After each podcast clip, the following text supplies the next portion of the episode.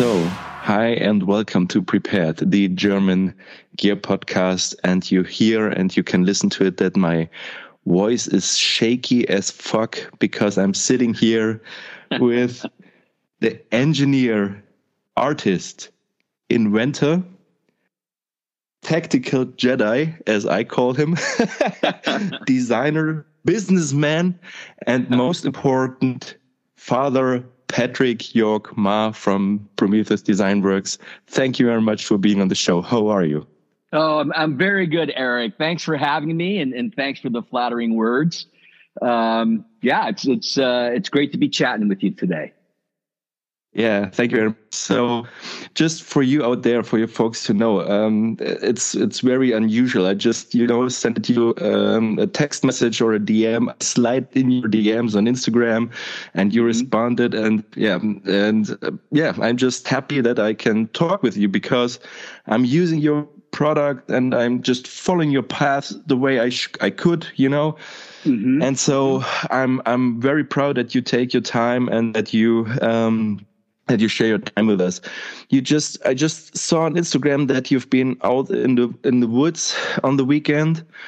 And yes. how dare you? How dare you? Can you sell this as winter camping with this with with this amazing weather you had down there? yeah, that's that's that's some of the advantages of, of living in the area that we do. It's it's uh yeah. it's fairly temperate and it's not a big temperature spread 50s to the high 60s for most of the year. I mean, it's very pleasant. Yeah. I mean, we get a lot of fog, of course, in, in the Bay Area. It's very, very, uh, I see, very moody and atmospheric. It's, it's, it's we really love the fog. And uh, then we have our beautiful yeah. sunny days. And the weekend, last weekend, when we went backpacking, the weather was terrific. It was, it was high seven, it was high 60s. Uh, I'm sorry, I'm speaking in Fahrenheit uh, 60 degrees Fahrenheit, not Celsius. Uh, and uh, uh, the, the, sun was shining. We were hiking in shorts. It was it was terrific. and it's February. And it's February. Yeah, it's unusual. Unusually yeah. warm. Yeah. Yeah. Yeah, I see.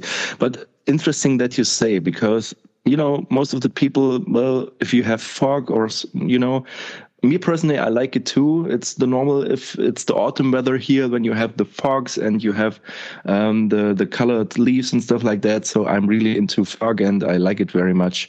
So yeah. here at the moment, um, it, it is getting pretty cool again or pretty cold again. Um. We had like on Monday, I needed to you know uh, scratch my my windows from my car free from ice and it was like, oh, what the fuck. yeah. Yeah, yeah, but, yeah, but, yeah. but still okay. Um, as what, I told you last what part week, of Germany? Uh, what part of Germany yes, are you in? Uh, I live. I live in the northern part, so near, close to Hamburg. I don't know if you know, but you have been to Germany, or you know uh, at least something about it. I, I, know a little about. I have not been to Germany, uh, but uh, okay. Um, you know, uh, but I'm I'm, I'm I have a, a good a good, uh, pretty good understanding of, of where some cities are and okay. the weather you have the you know Bavaria in the south, of course, and you have Hamburg yes. in the north, and you have Cologne, and you have uh, uh, you know some of those other cities. Um, yes, uh, yes, yes. yeah, yeah. So I'm pretty familiar. I'm, I'm very impressed. I'm very impressed with American. If I say like Hamburg, they say it's like, is it close to Berlin?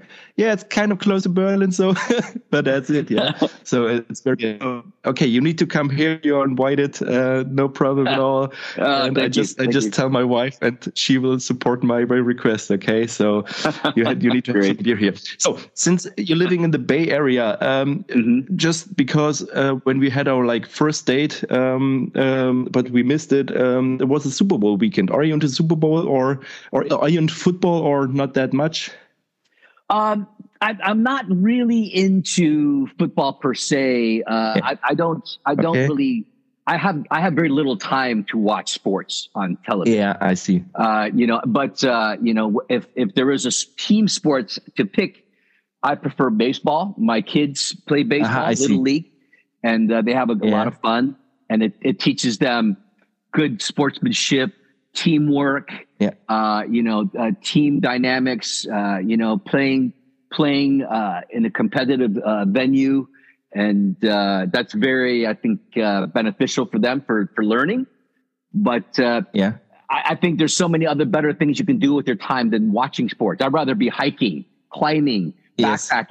You know, spending time in the wilderness th- than watching a sports on television, you know? I I I, to- I totally understand and I get it. Um, So I I used to play American football myself back then in, in, in military college, so that's why Okay. I'm still uh, interested in and uh, and it's always fun to talk. But you say something something very wise because you know sitting there and enjoying sport. Well, I kind of understand it. It's sometimes, you know, like coming together with friends, having something to eat and to drink, and it's totally fine. But what you say is, of course, you can do better things. And as you said before, you're always busy. So, but talking about wilderness, because this is, I think, so what I, you know, learned about you or about um, um, the companies you've you invented, um, coming from being the being the outsider, you know, being the Yeah. outsider. That's also your your, your claim in, on Instagram. Um, and you grew up in the in the Adirondack area. Is that right? In New York, state of New Yes. York. I, yeah. Actually, you know, what's interesting, I was actually born in Belgium. ah, okay. so- ah, okay. So yeah, so I spent the first uh, three and a half years of my life in Brussels, uh, and Okay. then um, I, I moved briefly to uh, Taipei, Taiwan, for six months, and Yeah. then I came to the United States when I was four. I was four years old, and I came to the United States. Yeah. But once I was in the U.S., yes, I, I spent most of my childhood on the East Coast in the uh, Adirondacks Mountains, which is in Yes. uh, the state of New York, and the foothills of the Appalachia, which is in the state of Pennsylvania. So I grew up in I the see. forest. I was in the forest, in the mountains. Uh, that was that was my childhood from four to thirteen. Yeah. Very cool. Yeah. Um, speaking about it, so uh, have you uh, have why have you been like all over the world? sounds like military bred, but um, No, that's Um, that's the most that's the most common uh, uh, assumption. But actually, it's just uh, my my father and mother were always uh, moving for different job offers. They always got job Yeah. offers, so we pick up and move. I, I went, I lived in six states. I went to Mhm. uh, like three or four junior high schools. I went to three or four high schools. Yeah, I was I was Yeah. always the new kid. I was always the new kid yeah, in school. So yeah. okay.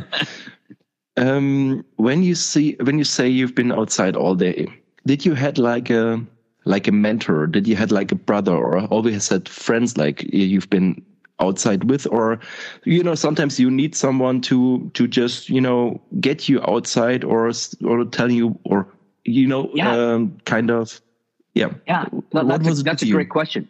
Well, uh, you know, growing up in the mountains, it was just it was it was our natural state of being. We were just outside all the Yeah. time. Uh, but okay it was um, you know I, was always very interested in learning the skills to be able to survive in in the mountains. Uh, So I go I would Mm-hmm. Yeah. go to the library and get a lot of books and read about Yeah. bushcraft, read about how to survive with a tarp, making a lean-to, making shelters with branches Yeah. and you know things of that nature. Um, and then, uh, but my first real mentor that showed me or got me to understand the differences in the industry.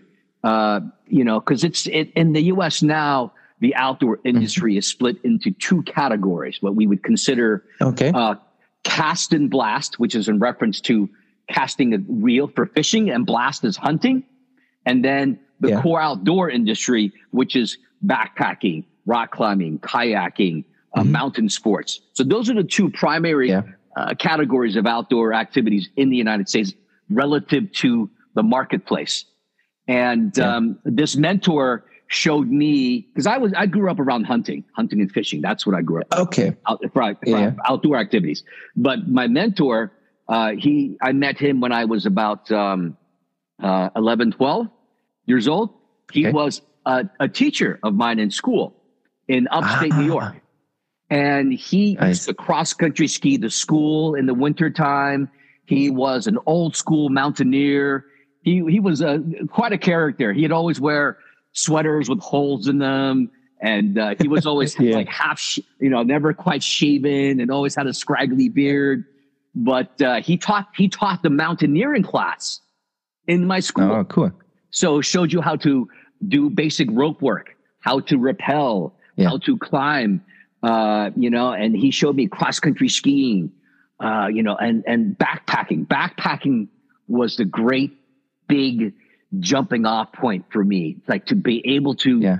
go and camp, but with everything on your back, right? So that really instilled in me the idea of self sufficiency, self reliance. You know, there was no car, there was no RV, there was no camper. It was just you and Yes. the equipment that you chose to carry on your back.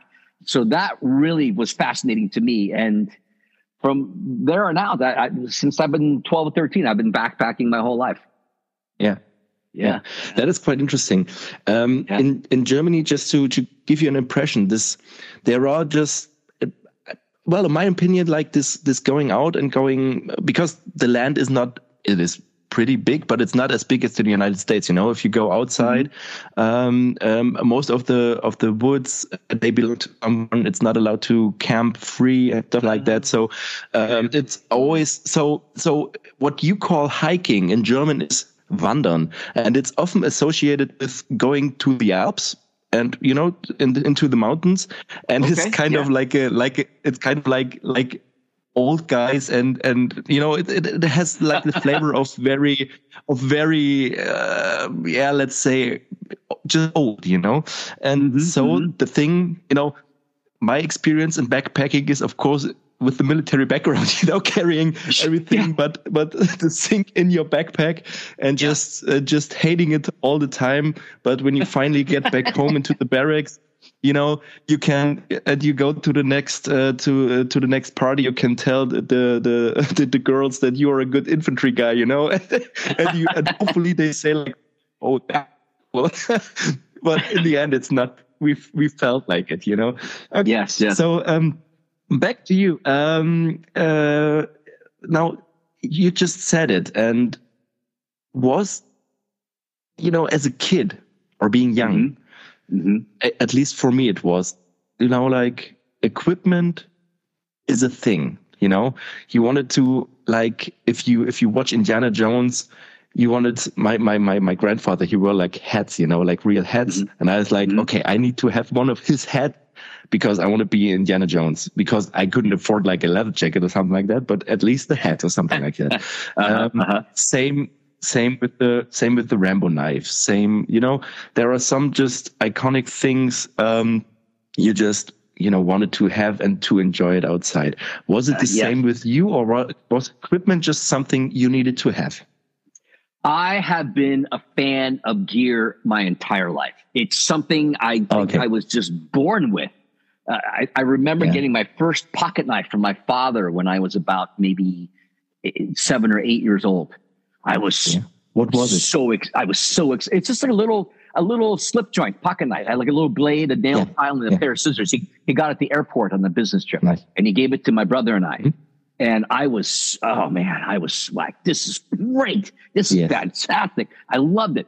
Uh, You know, and and from there on out, you know, I began to you know look at the tools and the knives and you know any camping store I could Yeah. go to, any hardware store I could go to Wow, uh, you know, and then I started, I used to, you know, look at a lot of, uh, you know, outdoor and, and gun magazines, right? And then the gun magazine back Mm-hmm. Yeah. in the day used to have all these advertisements in the back where you can write for catalogs You can look at the equipment. So I would Yeah. write these places and get all these catalogs to review, nice you know, get anything from pocket knives to tents to guns to, to backpacks, uh, Yeah. clothing, you know, and, uh, and- and my mother, she, she sewed my brother and I, my mother was very crafty. You know, she would always make things and, Yeah. and sew things. And she sewed my brother and I, uh, work jackets like that we could wear at home. ah, nice And, uh, and I remember Yeah. just thinking, God, this is great, but maybe my, maybe if I ask my mother, she can sew bigger pockets so I can fit the surplus army canteens in them, you know? So yeah that, that began uh, perhaps the, the inkling, the idea that, you know, you can modify equipment, you can modify things to your liking. Yeah.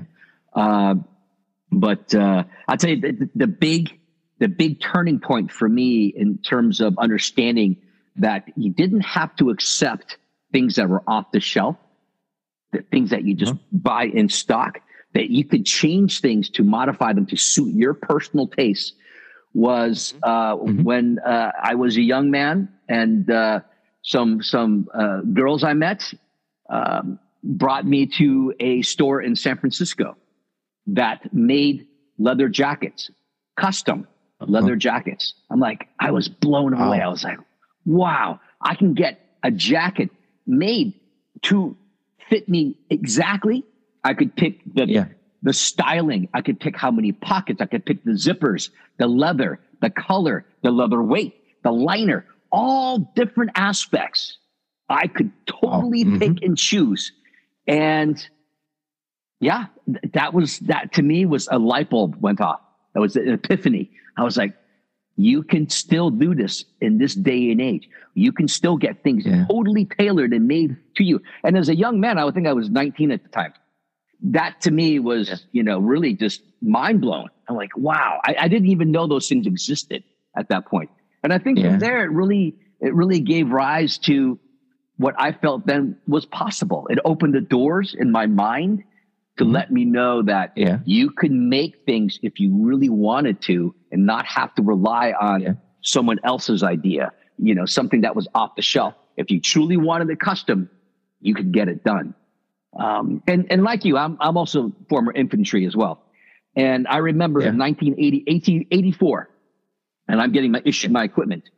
And 1984, so I'm, I'm older, but the equipment that I was receiving was stamped from 1972. And I was like, I cannot believe the equipment I'm receiving today in 1984 is left yeah. over from the Vietnam War. I was like, you oh. gotta be kidding me. So that in itself yeah. too also taught me that would let me know. And even at that point, I had been backpacking for years and all of my backpacking yeah. equipment was so much more comfortable and superior in many ways to typical army issue gear. So that also yeah. gave me a basis from which to start thinking, what can I do to improve the equipment that certain groups use, like the military, and utilize the things that you can learn from the outdoor industry and apply yeah. them in a more martial or tactical context. So I, I, was always thinking about ways to improve things, to make them better, how to make them yeah. improve efficiency, weight, use a technology that was so much more advanced in the outdoor industry than what it was that we were getting in the army at the time. Wow, but this is quite interesting. I didn't know you've spent time in the army, so hoo-ha, this is really great, and um, lucky that you're an infantry guy. This is yeah, this is always cool. So, um, but it this was the time before the Alice equipment, or didn't you, or you just didn't receive the the new stuff, or this this is all this is the early Alice era. So it's all Alice equipment. Ah, okay. Uh, so you had the clips, yeah. uh, Alice gear, Alice pack, uh, old mm-hmm. school waist belt. Um, you know, oh, yes. sorry, I'll be right back. Someone's buzzing my door. I'll be right back. Excuse me. Yeah, yeah, yeah. Just, just, just go ahead. yeah, he's leaving now, but it's just great to talk with him. Uh, just to give you an information, he's sitting in his in his living room, and and it seems like he, he has a bear in the background, like a teddy bear, and. Uh, and I'm just turning around a little bit. I hope it's the postman who's who's coming. We will see how we get. Yeah, here you are. Talked about the bear. Yeah. Yeah. So so obviously, you know, I'm a big fan of uh, wildlife. You know, I grew up with animals. Um, you know, I've worked a lot in wildlife conservation projects, which is again great time for me to experience time in the field. But I'm doing something. Yeah really important to me, uh, you know, wildlife conservation, you know, and it was uh, adventure with a purpose. So I've been doing that for, yeah. for many, many years. So, um, anyway, so my, my kids know that I really like animals. So they typically get me gifts that are yeah, animal perfect. related. So they got that for my, my youngest got me this for my birthday. Uh, yeah. So, oh, nice. But, uh, Very nice. Yeah. Okay. Yeah. So it, it's, uh, it, it's, a, it's fortunate for me to have been able to experience uh, this variety of um, uh, outdoor uh, adventures mm-hmm. and and journeys yeah. and, and projects and missions. Uh, you know, my most recent uh, ventures were into the Gulf of Mexico, Baja, Sea of Cortez, yeah. where I was scuba diving and removing poachers' net. So we were removing yeah. damaging poachers' nets and uh, net Hi. That, uh, work. so this is this is wolf Hey, well, Well, I'm yeah. sorry you can't see me. Wait a minute. I just, just turn around that you can see me a little bit. So this is Eric uh, from from Germany. We're talking to someone in Germany right now. Hi, nice to meet so you. so so so say wie geht's? Yeah, wie geht's? Well, Ah. was ist los? was ist los? What's up in Germany? Very nice. Very nice. Oh, you, you- okay. You you need to prepare lunch or something, so just go ahead. I, yeah.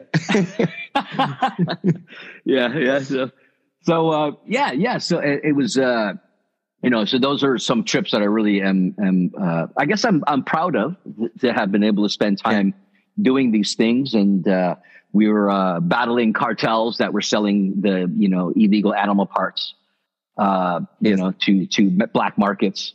But uh, we did that for a number of years, but it, it got a little too dangerous. Work, I guess, you know, working Yeah. obviously against the Yeah, cartels yeah.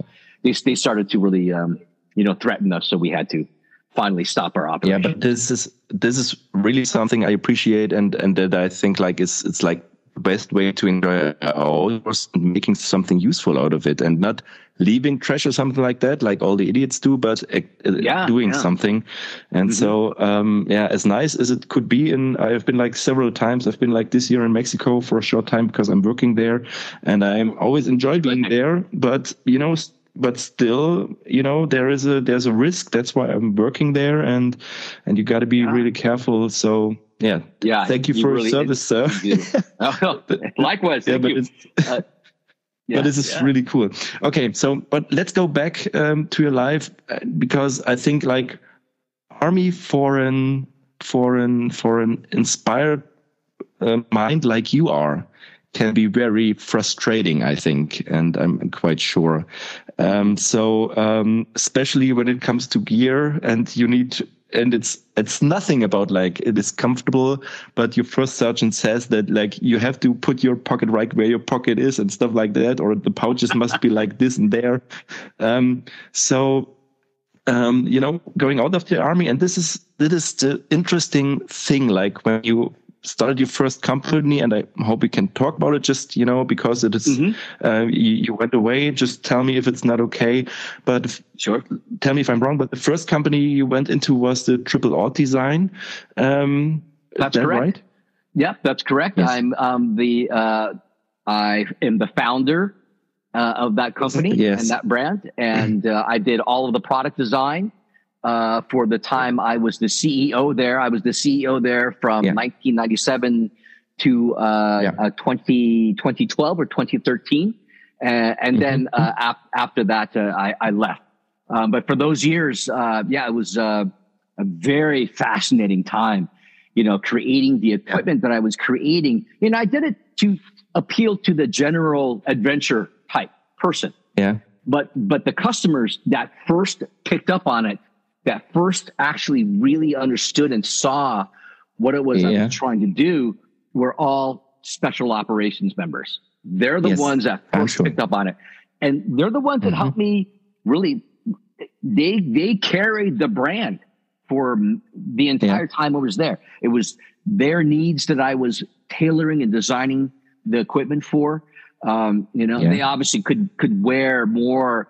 Uh, they had more latitude. They had Freedom. opportunities to freedom exactly to Yeah. to utilize the equipment that they wanted, and they didn't want the the issues, the general issue stuff. It was it was heavy, Yeah. clunky, uh, just not as um, technically were performance oriented as outdoor equipment, which is the basis from which all of my equipment was being made.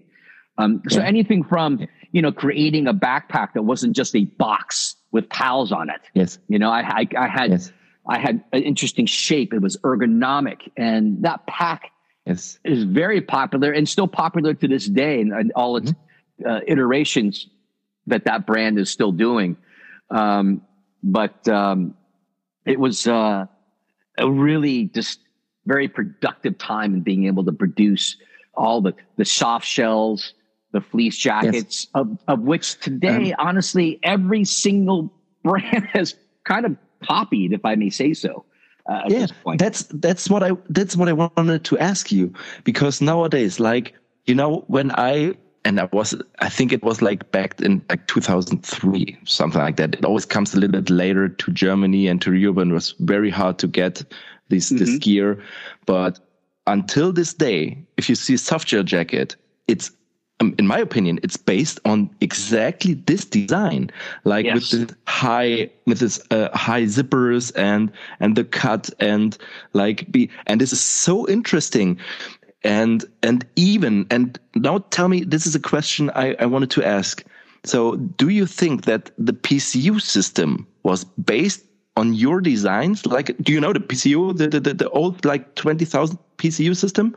Yeah, yeah, I do. I do. You know, it's it's it would be hard to say, and I, I wouldn't I wouldn't certainly be boastful and make that claim that the mm-hmm. PCU system was based on any of my ideas. I I don't know. Yeah. Uh, and uh, I, I I wouldn't make that claim per se, but uh, there's certainly some, yeah. some, very close similarities uh, to the to the systems, yeah. Uh, and maybe it's just it's it's one of those uh, world instances, you know, like like you know the scientists in America and the scientists in Italy uh, sort of inventing, yeah. um, you know, the, what is it, the, the radio or the light bulb or something at the same time. Yeah, yeah, uh, you know, you know, I, I, can't remember exactly the historical details, but you know, there are a lot of very smart minds in, in this planet, and uh, I would not be surprised if people in just the normal evolution of thought, the evolution of product design, arrived at the same conclusions at the same times, okay. but in different places.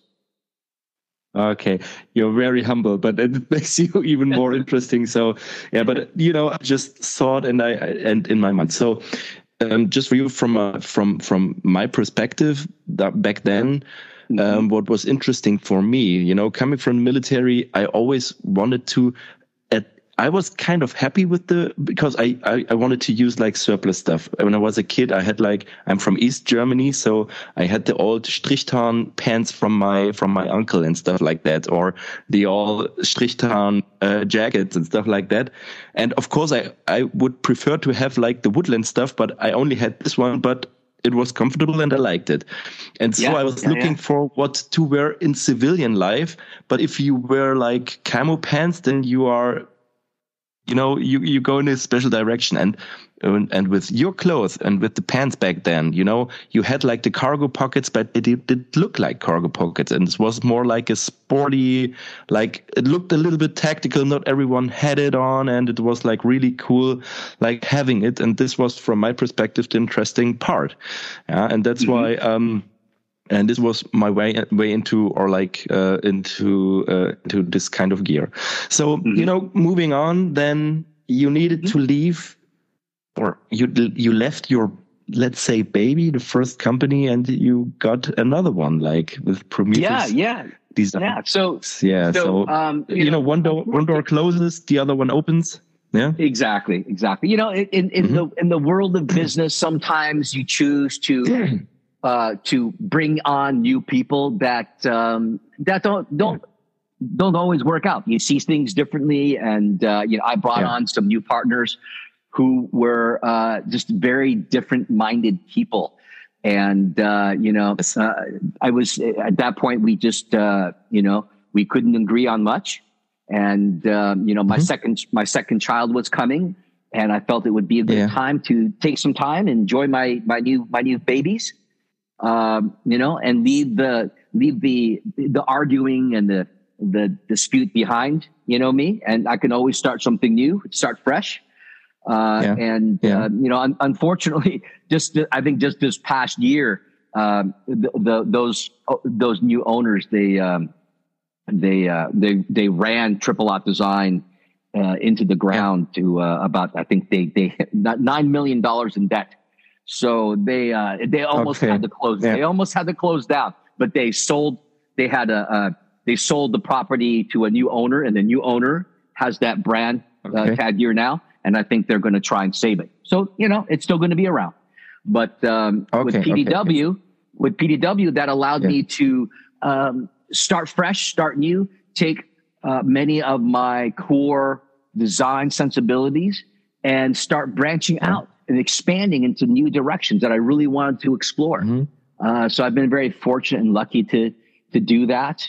Um, you know, just explore new ways of designing, but still very much my yeah. style. I mean, as a designer, yeah, yeah. I'm doing my job correctly and I'm doing my job well when people can recognize my work, no matter what brand I'm doing, but they recognize that, you know what, that's, that's something that Patrick Ma designed. And like, that's a point of pride. I, I admit that, but it also means that I'm staying true to my design sensibilities and I'm staying true to my design ethos. And that's important to me. Yeah, I, I I totally understand this.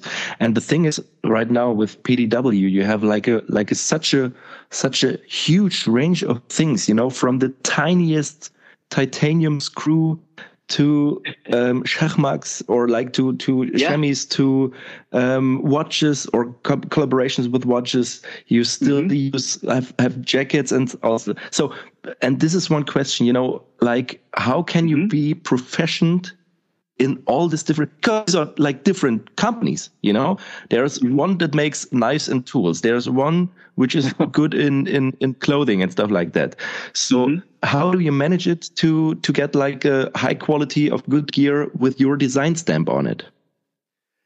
Oh goodness. Um, that's a great question eric. Um, you know I, I think ultimately when i design something i i do it for somewhat selfish reasons. You know, I design a product yeah. and I design something yeah. that I want to use, that I want to How wear. How cool is that? You know, so uh, that's why my that's why my my my brands represent a wide breadth of goods because those goods represent yeah. categories that all interest me. You know, I love EDC.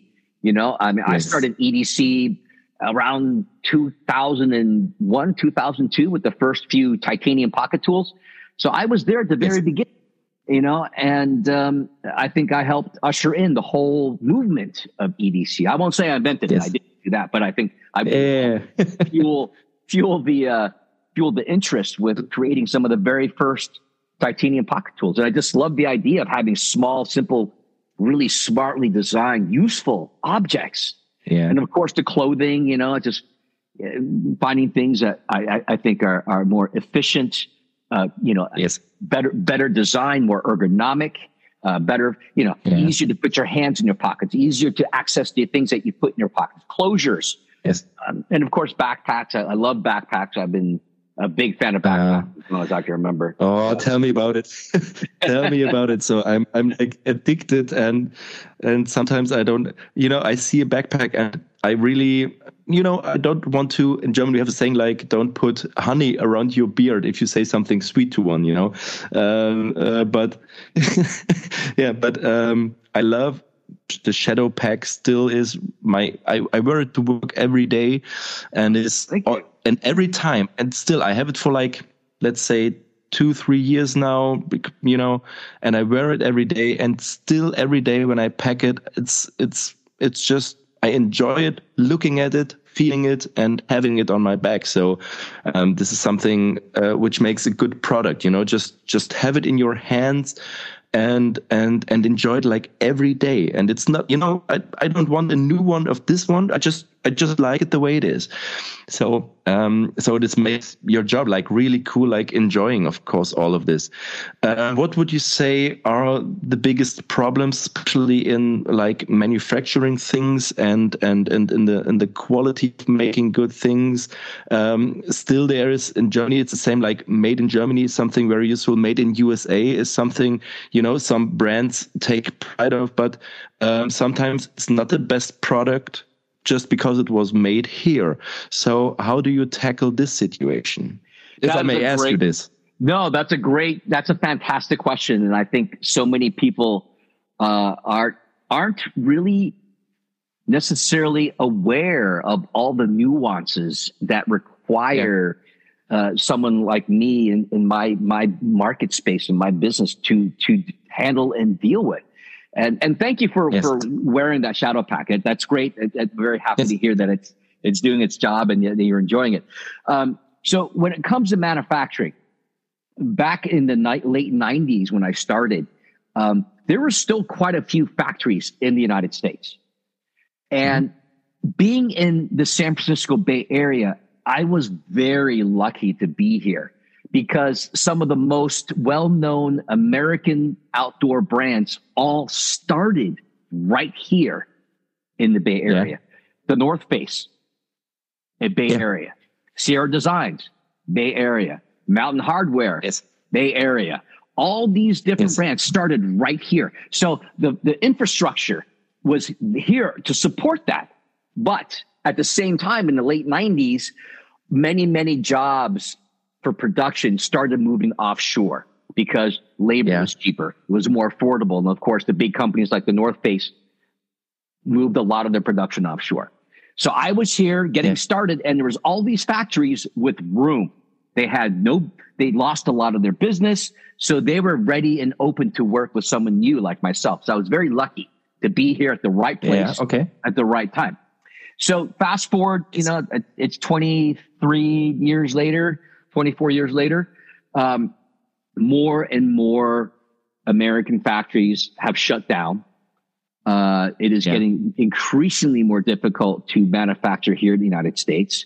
Uh, but there, you know, that's not to say there have been, you know, some some improvement in in manufacturing as well. I mean, some new factories open up, so they're still around. But by and large, in the Bay Area, especially, um, you know, all the sewers are getting old. You know, and there's yeah. all the all the the pattern makers, the the the marker people that print the patterns. They're all retiring. They're all getting old. Yeah. So it's very difficult to find anybody young to replace that yeah. workforce. So as yes. they as they retire and age out, these factories close up. So at this point in time, you know, we still utilize some uh, some factories in the Bay Area to, to produce some of our clothes. Yeah. But we've certainly had to expand our manufacturing to other places in the world. And again, at the end yes. of the day, it's my responsibility to produce the best quality product I can for the best value. And if that means if it's a, a pair of pants made here in in the Bay Area, or uh, you know a down jacket made in China, or a backpack made in Vietnam, mm-hmm. it's it's it's my most important responsibility to make sure that I can deliver the best goods for the end consumer, no matter where it's made. And there are excellent things made in the United States. There are really yeah. crappy things, shitty things made in the United States. Same thing. I see there that. is excellent things made in China, crappy things made in China. Uh, you know, yeah. it, it, yes. it, you have to work with the right factory. Apple products are made in China. Mm-hmm. Toastings are excellent. Uh, some of the most amazing cars now are made in China. Uh, the the entirety of the best backpacks made today for mountaineering, core outdoor sports, mm-hmm. they're all made. They're all made in Vietnam. And yeah, again, see. it's it's it's the diaspora of manufacturing, if you will, and diaspora meaning that the, the spread of peoples, you know, across the world. So, are you familiar with the American brand Osprey backpacks? Yes, of course. Yeah, yeah, yeah. Of course. Yeah. Yeah. They used to be made in Santa Cruz, a little beach town I used to live in mm-hmm. in California. They used to be made in yeah. Santa Cruz. Yeah, and they yeah. moved to Colorado. And then they made the big move back in the late 90s and early 2000s to go mm-hmm. to Vietnam. They chose yes. to try to establish a foothold in Vietnam to produce backpacks. And once they were there, they pretty much opened the doors wide open for other yeah. U.S. brands to follow. And all, what's little known is is all of the factories that sew uh, core outdoor goods from backpacks to clothing yes. in Vietnam. They're all owned and managed by South Koreans. Uh, the okay. local labor, the, lo- the local labor force is uh, Vietnamese, uh, but uh, they're all managed by South Koreans which are technically advanced, very business minded, very, very efficient. And they're able mm-hmm. to, they brought their entire business mindset to the Vietnamese economy. And they really uh, opened up that, that country to fantastic quality uh, manufacturing uh, in, in the core outdoor business. So it, it's probably one of the, it's probably one of the, the top places in the world now to produce outdoor goods. So yeah yeah that's quite interesting so um, yeah. i just have a, a, small anecdote so what kind of opened my eyes because in, in germany it's pretty hard to find like decent t-shirts and there are some there are some brands which are like very very expensive and and ringspun and all this stuff all this fancy yeah. stuff yeah, yeah. and um, and i've been in, Viet- in vietnam for work reasons and just went to a market and saw mm-hmm. you know the cheap t-shirts there but I had them in my hand and they've they've been uh, like sewn perfectly. And of course, because it was like produced there, and I was like, mm-hmm. "What the what the hell is going on?" Of course, you know, you always have to think about like, you know, how the workers are doing and stuff like that. And you know, but think about what you can buy in Primark or whatever. So, um, but the thing is, the quality was there, and perhaps it is a clever or it, it should be a clever move to go where the quality is because it doesn't make sense if you just have the American flag, but you don't have the workforce or even the knowledge behind it how to produce like good things or the German flag it's like the same yeah yeah yeah um, that's, that's that's very very true um, I I visited Vietnam uh, to tour mm-hmm. the factories in 2009 yes. now, that was already you know wow. uh, you know 15 years ago and when yeah, I went yeah. to go visit, uh, you know, I was very impressed with the way that the yeah. factories were were were run. Uh, everybody had a nice uniform. Everybody had a, a good work coat. Everybody had a computer yes. station. And in terms of w- when it's you know cutting fabric for backpacks or clothing, everything, even in 2009, everything was being laser cut. Even back then, very oh, okay. precise mm-hmm. tolerances. Mm-hmm they were yes. 15, probably at least 15 to 10 years ahead of anything in the United States. They were advanced. They were embracing technology, which is why the quality is so good. The tolerances for laser cut goods is far superior to the old school way, which is still done in the United States with a giant, basically a giant jigsaw. you know, it, yeah. it's you know yeah, a, a, a, manual yeah. saw that's still cutting yeah. The, the fabric yeah, yeah, here and it's not as, it's it's it's good but it's not as precise as laser. When you cut with a laser yeah. the cut at the top is the same as the cut at the bottom of a stack of fabric. Everything everything is better everything with is, laser of course. Everything is better you know you know when they were placing things in sewing machines it was all laser mark. You knew exactly where to place all your pieces to sew. Mm-hmm. um, very very impressed and um, you know, and, and to this day, they they just make sure they keep up on all the technology. It's the latest and greatest machines, sewing machines, laser yeah. machines. Yeah. So because uh, that's their economy, they that's what they do. Mm-hmm. That's their focuses, and they're they're very very good at it. Yes, very cool. Yeah. Talking about material, and this yes. is my last question, and then I've prepared a little quiz for you. I hope you you're okay. prepared. okay, I'll do my so best. Just for your information, so I just I just like put myself now a little bit into the light because I might or might not have stolen some of your designs for my design. I don't know if you can see it. You oh, know, okay, just like, make it out. Yes.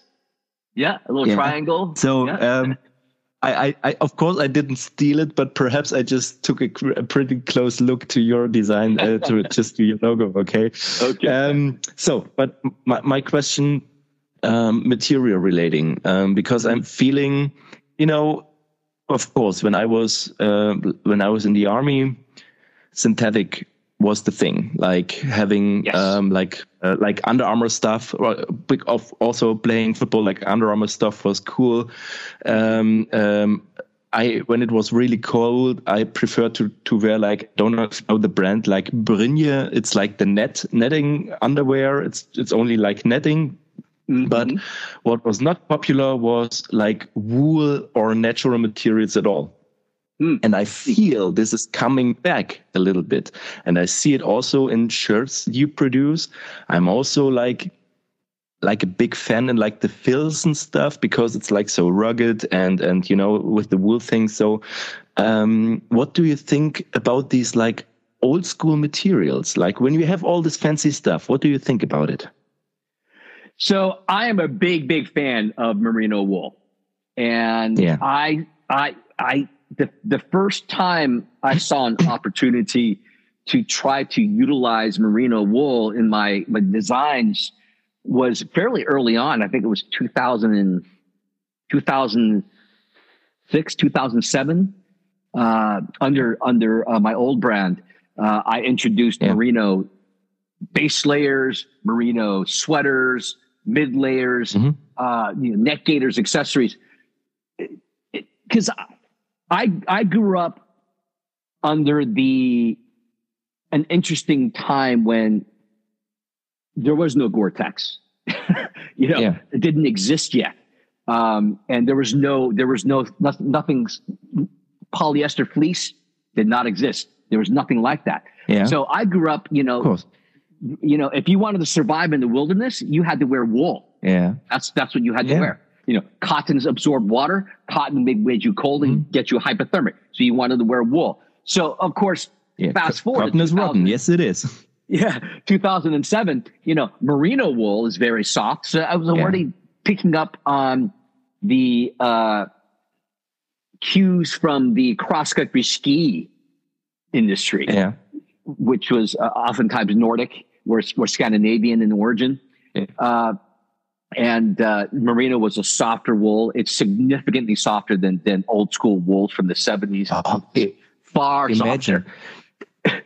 And this is what I still have in mind, like this scratchy old pullover my mom made me wear when I was a kid, and it was like hell, you know, it was itchy, it was.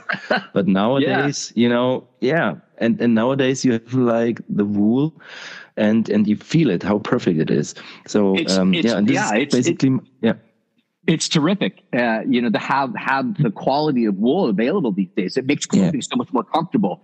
But also, it it's it's certainly more ecologically sound. It's certainly more yeah. environmentally conscious, which I support.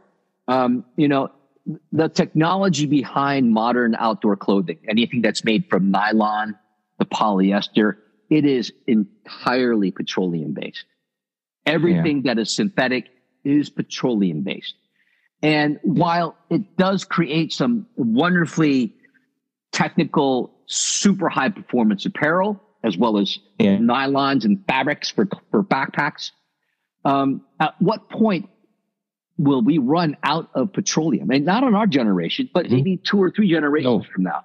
It, you can't, how are you going to make nylon when you don't have oil, when you don't have petroleum? Now, that's kind of a rhetorical question for myself, but um, we are seeking ways to produce a lot of bioplastics now with corn. So there, I think there is a future yeah. in plastics and synthetics, synthetics per se, but it will be made from, you know, uh, you know, uh, corn, corn, uh, straw, um, cellular bamboo. grass, bamboo, all those different mm-hmm. fibers will be made from natural sources. And we, it is, it, we, it's how we think. It's how we, it's how we position ourselves to use what materials for what end purpose. Like here's a great example. Yeah. The diesel motor the diesel motor yeah. was invented to run on vegetable oil. That yeah. was the original idea behind diesel. And it wasn't until it got absorbed by the petroleum industry that the petroleum's like, well, no, let's have a petroleum that mimics the vegetable oil to create to produce diesel that we want to sell to the consumer. So yeah. we, as the petroleum company, yeah. we we have the business locked in. Okay, so that's a side story, but um, it's it's it's relevant to how we think about how we use natural resources. So merino wool, it, I, I, it's I'm a big fan of it. Uh, you know, I'm, i still make merino beanies. We knit those here in the United States. Yeah. Uh, we make merino sweater, beautiful merino sweaters in Italy. I'll make it. The Italians, man, they make great great sweaters. Yeah. They know what they're doing. Um, yeah. And uh, it's, it's a great way to have a little bit more balance in what it is that I do. You know, of course, I do, I have nylon in my clothing, nylon in my backpacks. Yeah. That's uh, polyester fleece, of course. But this, for instance, this year, first time in 2024, this fall, we are introducing a high loft fleece like the jacket I'm wearing right now, you know, the, the Sherwin yeah. style. But yeah. it is going to be a hybrid. It is going to be partially polyester as well as natural wool. Wow. So it's going to be the same kind of high quality loft, the, the, the great feeling of it, but it's going to be um, a significant part of that fiber is going to be wool. And it, it's a great way to bring in natural materials that have the same, if not better performance, but it's more ecologically sound. It supports those industries which are very important yeah. for the global economy. The sheep in Australia, the sheep in New mm-hmm. Zealand. You know, most of New it Zealand, is milled in, yeah. is most of it is milled in, in, in Thailand, uh, where most of the processing takes place. Then it gets turned yes. into yarns that can be milled in Italy or actually Germany. Uh, there's mm-hmm. a lot of mills all over Europe that process the yarns from originally Australia, and New Zealand, which gets turned into the the um, oh I can't remember the term, but the the bulk raw materials in in uh, yeah, Thailand and yeah, gets milled into yarns in other countries. So anyways, it's it's truly a global economy, and and for anybody that thinks that oh I only want U.S. made goods or I only want German made goods or I only want Japanese made goods, it's not possible. it is can't not. do it. Mm-hmm. Yeah. Yeah. yeah. You know, and it's so cost that's the benefit, but it's yeah. Yeah, yeah, yeah, yeah. It's a benefit. It's also, you know, um, it makes dependencies, but in the end, I hope it forces humanity to stick together and not to go apart. Perhaps um, it will work. Absolutely. Yeah. No. It's it's you know we're yeah. we're one planet and uh, we have yes. we're a constituency. We're constituted of a, a, bunch of wonderful global cultures. That is the human the yes. human race, and uh, we have our differences, and we have a lot of common ground at the same time. We should embrace the differences. Yes. I, I, how boring would it be just to have the same kind of food every day? You know, it's the yeah.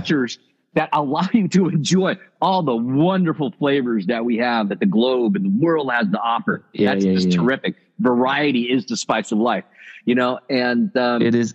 It is. Yeah, yeah. I mean, it, it's it's the one the one great unifying event for humanity, I believe, will be the yeah. day when we have to go to war with an alien species. yeah. and and here we are, you know, uh, and I see the, the the thing. But yes, yes, we will do that. Okay. to the end of the podcast, I just yeah. you know, it's not really a quiz, but um I think it makes everyone like a little bit more like uh, you know, it's just like what is your favorite and I give you some, you know, isn't that and you just say from your stomach what is your favorite, okay? Sure, sure, yeah. Uh, so, Let's start easy. What is your favorite color? Favorite color? Green. Oh, nice. Infantry. Oh, Germany. just to say, uh, Germany, we have like um, the branch of arms. They have like colors. You know, like mm-hmm. um, Bordeaux is like is like MBC. Um, orange is MPs. Nobody likes MPs, and green is infantry. So thank you for that. This is very good. Yeah. okay. Um, what is your favorite artist? Oh my gosh! Uh, I I have so many. Uh, I, actually, yeah. one of my favorite art movements happen to be from your part of the world, East Germany, which is uh, Bauhaus. I think the Bauhaus movement yeah, was course. fantastic. Yeah. Uh, that, so big uh, fan just, of that. Um, my my brother and my sister in law, they are architect, and I, you know, I'm not a big artist guy and they brought me to like Bauhaus and I was so impressed because of the usability and the combination of yep. beauty and usability just, just great. Okay, this this yeah. answers my question. What, what would be your perf- your your your ideal like architecture? Okay, so all right, we have this. Um, now back to something easy. What is your favorite camo? My favorite camo? Yes. Oh man, gosh. Do you have is do you like it at all or not at all? I I'm a big fan of camo. I I am a big big okay. fan of camouflage. I think it's a fascinating uh, study of military science. Yeah. Uh, you know, of course, the, uh, the, the Germans really spearheaded camouflage development back in World War One. I. I mean, it, it's yes. it's yes. the science and the thinking behind it is is fascinating.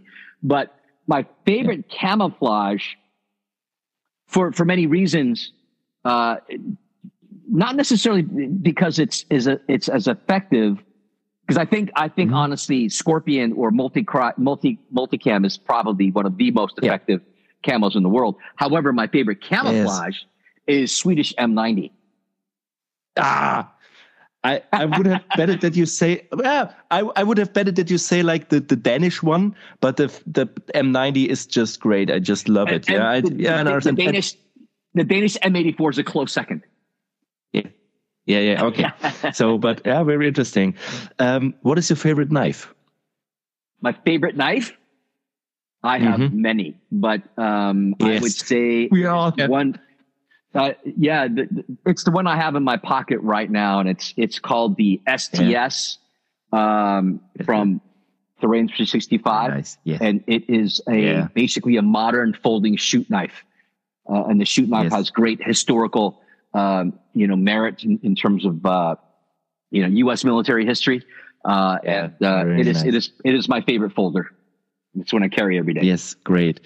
Yeah. Um, it's also said that you like to go shooting sometimes. So, what is your favorite firearm? Oh my gosh! It's again. I have so many. Yeah, I'm sure. Let's Well- oh, we, we make it easy. What is your favorite pistol or hand uh, firearm? My my favorite pistol, just in regards to design, is the old school HKP7 and eight. Oh, okay, nice. Okay, Yeah. okay. I The still Walther like the P88 is also design. very nice. Yeah. The Walther Yeah, okay, P88 I understand. very good. Yeah. Okay, okay, okay, perfect. Um, what is your favorite ma- material to work with if you have to work it yourself?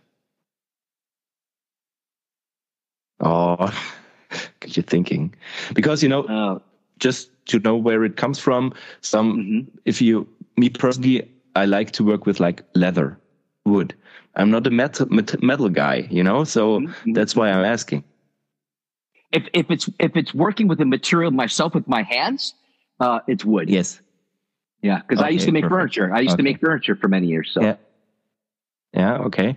Very interesting. Um, what is your favorite surplus item until now? Do you have something? You know, I still have a fascination like going into surplus stores and like seeing things, even old things. I have like an like an old Polish haversack, and it's oh no, it's Romanian a haversack from cotton, but it's great. Just you know, do you have something like this too?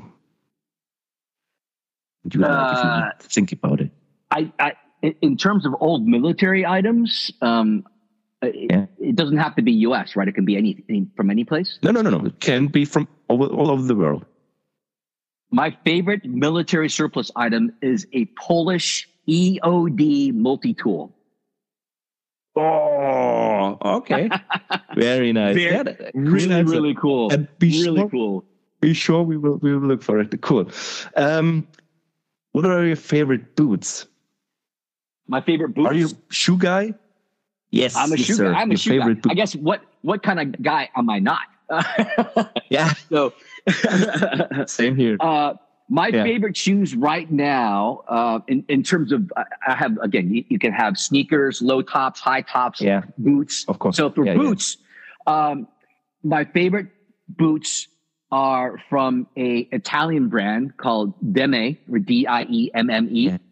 And uh, Yes. they they are an approach style boot, which is lightweight Mhm. but ankle high, which is great for hiking for almost all conditions for Yeah. me. It's a fantastic boot. All leather construction, very simple. Yeah. Laces in the toe, so you can adjust the fitment very easily. Uh, a fantastic Yeah. boot. Yeah. Oh, you've posted it on Instagram, and I immediately, I immediately wanted to search it because they look so great. It's all it's look, and they are, they are awesome. It's, uh, it's uh, my my sister in law uh, in law came from this area, comes from this area. She's Italian, so um, Oh, cool. it's pretty close to her. Okay, so again, again, a question. I think it's hard to say, but what is your favorite movie? Is it the easy answer, or what would Yeah, you say? easy. If you Like- like a, yeah, La Jetée. what? La Jetée. La Jetée. Oh, you have to tell me about it. Okay, it is it is uh, a science fiction film uh, from the Yes. '60s, and it's made by an Yes. artist named Chris Marker, and it is a Okay. such a great, uh, arty, black and white uh, science fiction movie Yeah. and Okay. it is it's only about a half an hour long and it is Ah, okay. all a sequence of actually just photographic stills so it's all stills Hmm. except for in the middle there is just a few seconds of motion and it's just Wow. so artistically and wonderfully filmed and placed Yes. and it's just the epitome of sci-fi film noir cool. It, it is. Wow. Okay, so for for in popular culture, the film Twelve Monkeys with Brad Pitt. That remember that movie? Oh, It is based Still love on it, that. It is based on Ah, that, okay, that, that short. La Jetée. Yeah. It is based on that short okay, film. La Jetée. Okay. Yeah. Okay, okay. Yeah. Patrick, you've done it. We've done it, and I'm and I'm so happy um, that we met in this way. So thank you very much. Be sure you have always someone to call if you're here in Germany. I invite you to a so-called Fischbrötchen, a fish roll. You'll get here in Hamburg and um, and you will enjoy it, believe me. And after that, we have a Döner only on Thursday because it's Döner's Day. and Patrick, thank you very much for your time. Um, it's just great talking with you, and I'm sure we could like chat for another hour, but you're Oh, busy, and I'm so happy that you took the time. And um, you said it quite right. Um, we will unite, and uh, be sure I don't. I'm not scared if I have you on my flank when the aliens attack. Then um, Good, I will good, be good. your battle buddy. Be be sure about this. So thank you, thank you very much. So vielen Dank. And uh, it was great speaking with you. Uh, it was, it was wonderful having this uh, this opportunity to speak with uh, you on the podcast today, Eric. So Yeah, thank Yeah. you. And for you out there, just go out, be the outsider, use the stuff you buy, and don't let it just hang in the in the in the wardrobe or somewhere.